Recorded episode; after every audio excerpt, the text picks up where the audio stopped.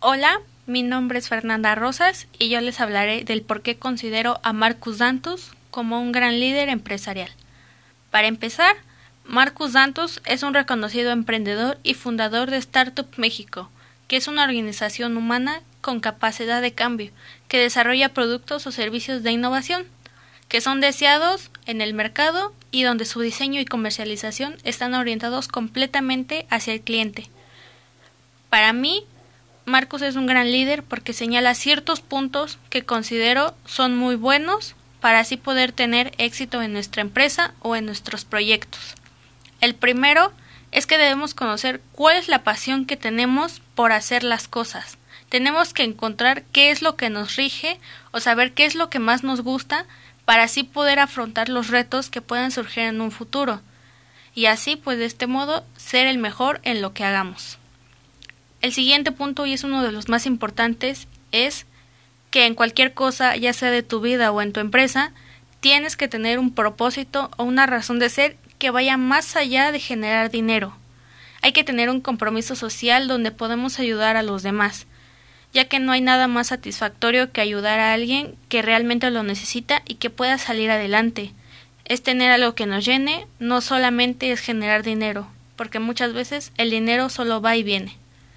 Marcos tiene la idea de que cuando se invierte en un emprendimiento se dan muchos beneficios.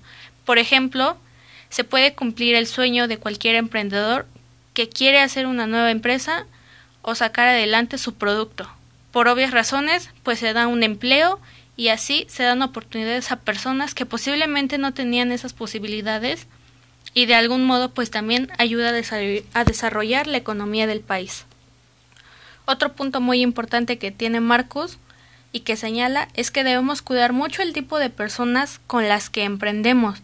Tenemos que buscar estrategias para tener una correcta toma de decisiones y así podamos sobresalir con lo que tengamos.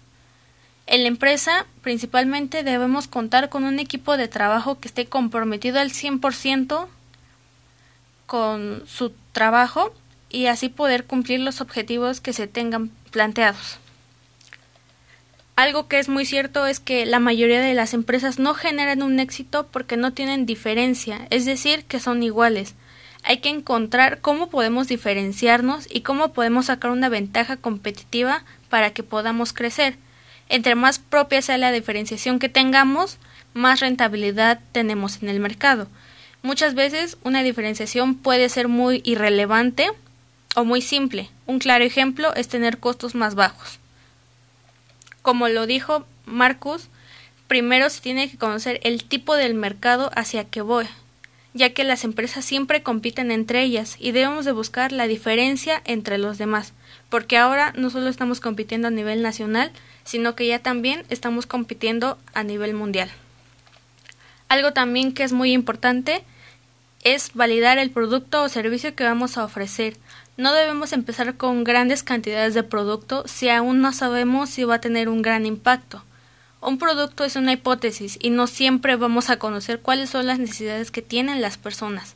Primero se debe de comprobar que funciona o que beneficia a una gran parte de la población y ya con esto podemos hacer una inversión. De este modo podemos evitar la quiebra de nuestra empresa.